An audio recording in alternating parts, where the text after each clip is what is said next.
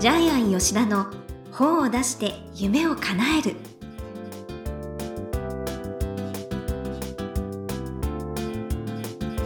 こんにちは倉島真帆です。ジャイアン吉田の本を出して夢を叶える。ジャイアン今回もよろしくお願いいたします。はい、よろしくお願いします。はい。ジャイアンなんかダイエットの機械を買ったんですか？えっとですね、結構コロナでお金に困ってる友達がいまして、ええ買ってくれないかという依頼がありまして、はいえっと、ブルブルボーテ君っていうですね、ブルブル震えて、1秒間に何百回転みたいなやつあるじゃないです結構か。いろんな種類ありますよねで、その座布団の半分ぐらいの大きさの、はいそのブルブルボーテ君の上に立って乗ると、はい1日15分、痩せるっていう。1日15分で痩せるって本当いう。ですか、えはいでそれを買ってあげたんですか？買ってあげたんでです。はい。まあちょっと安く買ってあげたんですけど。ええでちょっと試してみたんですけどはい。結構効いてですね。聞くんで効いすねて結構1日 500g ずつ痩せてったんであこれは効くな、あまずはジャイアンが試されたんですか、はい、で調子に乗って1日15分って書いてあるのに説明書に1日3時間とか4時間使ってたら 気分悪くなって1週間ぐらいちょっと寝込んでしまったんですけど。本まあ風邪と重なったんですけど。倒じゃないですそうか風邪と重なったんですけどええ。またちょっとやろうかと思ってますけども。まあ効果はありましたね。あそう。でこの話をしたら真央ちゃんが私も欲しいって言い出して。2万円ぐらいで売ってます。ブルブルボーテ君ですね。ちょっとじゃあ探して。ねじゃあジャイアンがこれから痩せるかどうかまた皆さん見ていてくださいはいね前ねいつも言ってますけどねそれはねえもう30年ぐらい言い続けて、期待してますそれははい、ということでジャイアン吉田の方を出して夢を叶える今回もよろしくお願いいたします、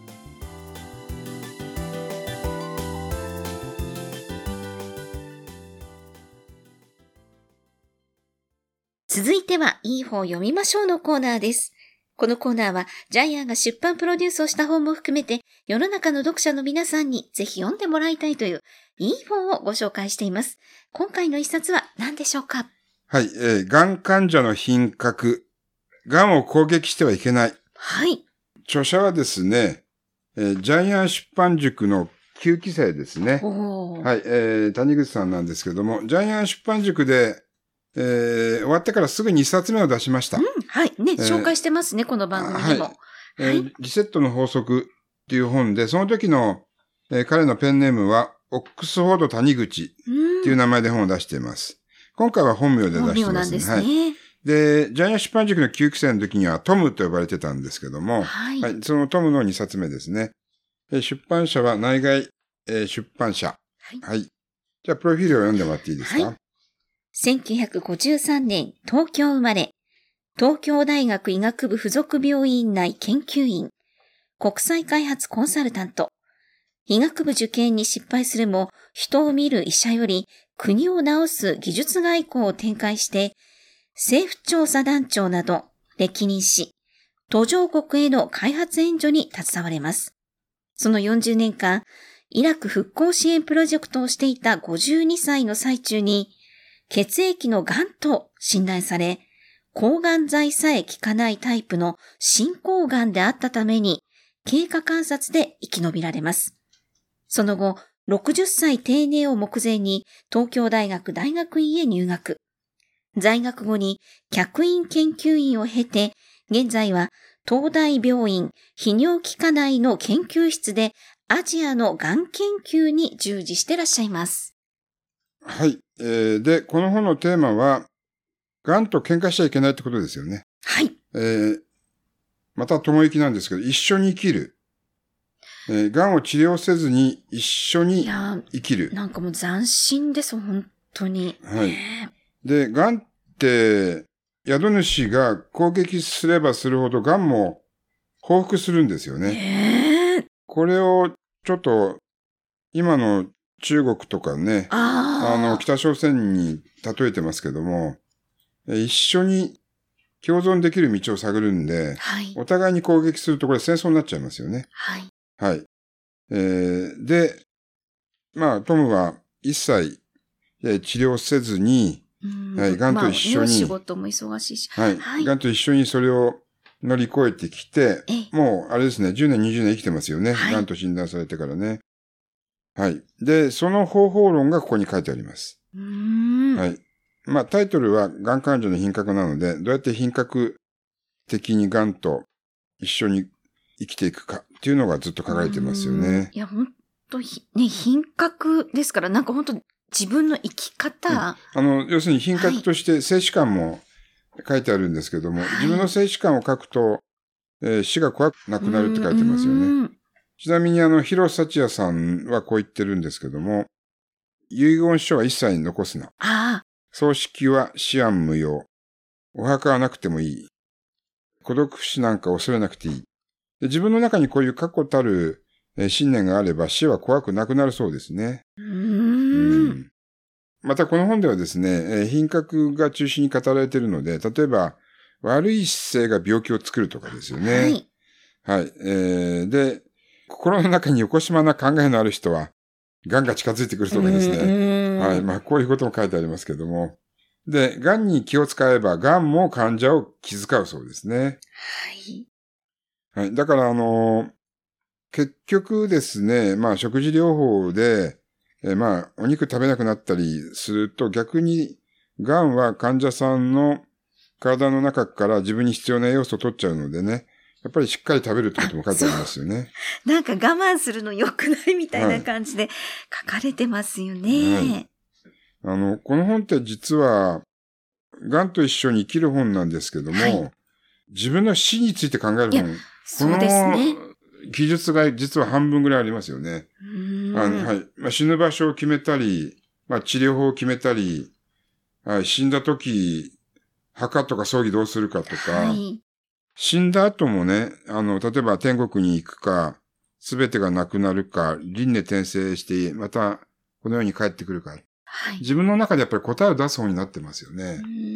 ここがちょっと面白いなと思って。いや、もう、ね、本当新しい切り口の本ですよね。死も生物学的な死とはい。物語的な死があるわけですよねう。ー。うんん。で、この癌によって過去をどう切り捨てて人生を仕切り直すか。あの、就活の内容まで書いてありますよね。あはいえー見どころは、えーやっぱり医療に対する知識を身につけて、はい。えー医者と対等の立場に立っあそうですね。はい。で、自分の判断で治療法を確立する。で、やっぱり、トムは頭がいいので、自分で治療法を、えー血液内科に行って選んでるわけですよね。はい。はい。えー例えば、立木酸治療っていうのを彼は、えー求めて、実際それで、えーかなり寛解して長生きしてるんですけども、えー、これも普通の病院ではやっていないので、ちゃんとした専門病院に行って、自分でその治療法を取って延命してますよね。うー。うんん。だからやっぱり知識がないと医者とも渡り合えないし、医者はやっぱり忙しいし、はい。患者さんを回していかなくちゃいけないので、えーやっぱりそこにやっぱり時間とか労力取れないんですよね。はい。そういう現実も見据えた本が書いてありますよね。だからね、会話例みたいなのも入ってたり。うん。うーん。ちょっと今までの本とは切り口が、癌の本とは切り口が違う本ですよね。んういや、ん本当に、ね使命感を持つといいとか。うんあと、癌をやっぱり自分の中で受容して受け入れるとかね。ええまあ、とにかく戦わない方法がずっと書いてありますようね。んあと、ね、もちろん専門家ならではのうん。代替療法のこととか、なんかほん、ほんといろんなことが書かれてます。うん。で、ちょっとここにまた面白い資料があって、はい。70歳で元気な人が癌になった時の平均余命が21年なんですけども、91まで生きられれば大丈夫ですよね。まあ、そうですね。大往生ですよねはい。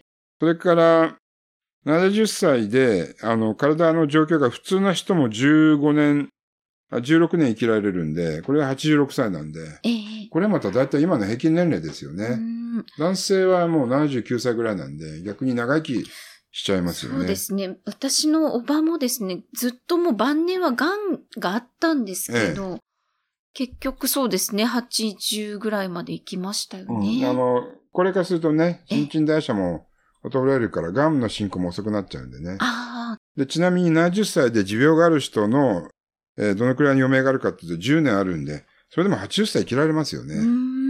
だからこの本は癌になった時に自分がどうするかの、えー判断基準を教えてくれる本かもしれないです。うん。で、この本ではさらに仕事を持ってた時どうするかっていう。で実際にトムは仕事をしながら癌と、えーまあ共生してたんで、はい。でその方法も、えー書かれているので、で、今はみんな70歳になっても仕事をしてる時代なんでね。ええはい、人生100年時代にこれから突入しますけど。だからこの本は、これから来る、まあ、二人に一人は日本人癌で死んでる時代に向ける。仕事と癌と、その自分の価値観、その生き方に対する強制本だなというふうに思いますね。はい。はい。えーそして、癌を機に品格をさらに磨いていくですとか。えーなんなんていうのこれ別に癌の方じゃなくても普通に私が読んでも非常にもう魂磨きにも役立つ生き方が変わる本です。うん死ぬ30分前に自分の人生は素敵だった。要するに物語ですよねうん。それが実感できればそれは幸せだっていうふうに後書きに書いてあるんですけども、ものすごく納得しました。はい。では、このコーナーで最後に伺っている眼目は何でしょうか？はい、えー、100%勝つな。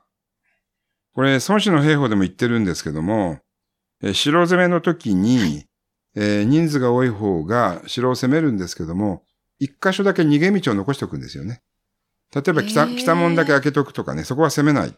で人はピンチになると本能的に逃げようとするんで、はい。で、四方から攻めて逃げ場がないと、中にいる敵兵は、もう、結局全力で必死になって抵抗するんで、味方のダメージも大きいんで。逆にそういうことなんですか？そうなんですよ。一箇所だけ逃げ道用意しておくんですけども。でこの本って100%勝つなっていうことで、ジャイアンは自分の書いた孫子の兵法を思い出したんですけども。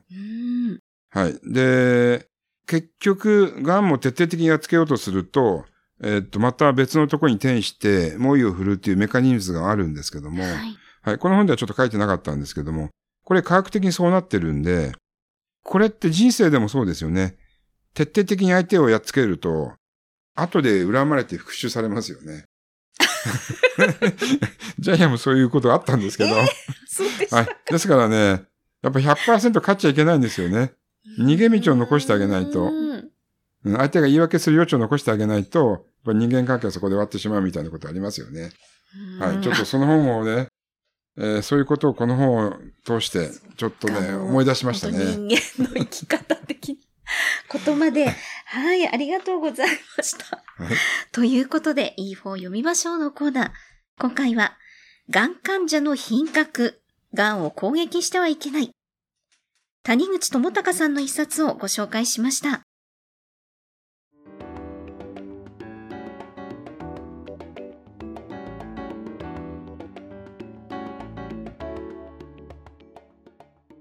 続いては本を出したい人の教科書のコーナーです。このコーナーは本を出すプロセスで出てくる問題を毎回1テーマに絞ってジャイアンに伝えていただきます。さあ、今回のテーマは何ですか？はい、えー体験談には落とし穴がある。はい、あの、本はすべて100%自分の体験談で書かれるのが原理原則なんですけども、はい。ただし、えー病気に関しての闘病記は、え、専門家でないと書けないですよね。え、そう。あ、まあ確かに。うん、だって、がんの専門家でないと、がんの本って書けないし、売れないですようね。はい。で、今回は、トムの闘病記っていうのは、えーかかなり異例ですね。はい。えあーーだってトムはお医者さんじゃないですから、がんの専門家でもないですから。はい。はい。たまたまがんになって克服した、えーこれは闘病記の一つなんですけども、ええはい。で、読者もやっぱり専門家でないとなかなか納得しないんですよね。じゃあどうしたら出るか。まあ、これが今回の本の中身なんですけども、はい。まあ、トムの場合は切り口を変えてますよね。がんとの共生ですよね。は。い、戦わない。はい。はい。えーあと、それが共感を呼ぶし、で通常はこのエビデンスが必要なので、はい。こういうがんの本を書くときには、通常は必ず監修者を立てたりですね。あ、そうでうん、すね。あるいは監修者と対談します。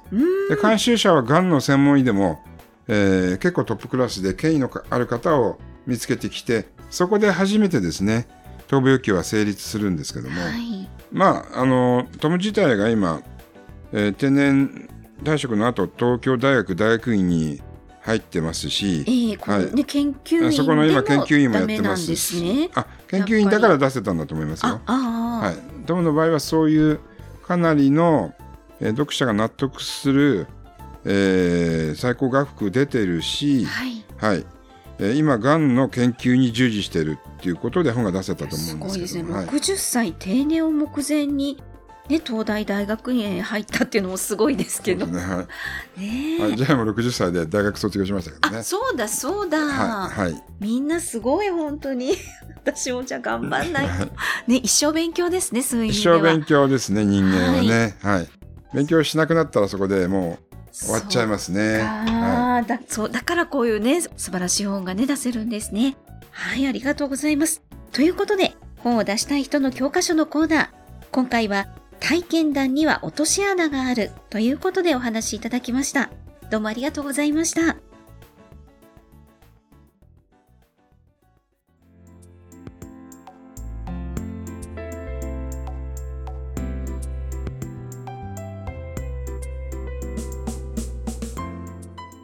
ジャイアン吉田の本を出して夢を叶える、いかがでしたでしょうか？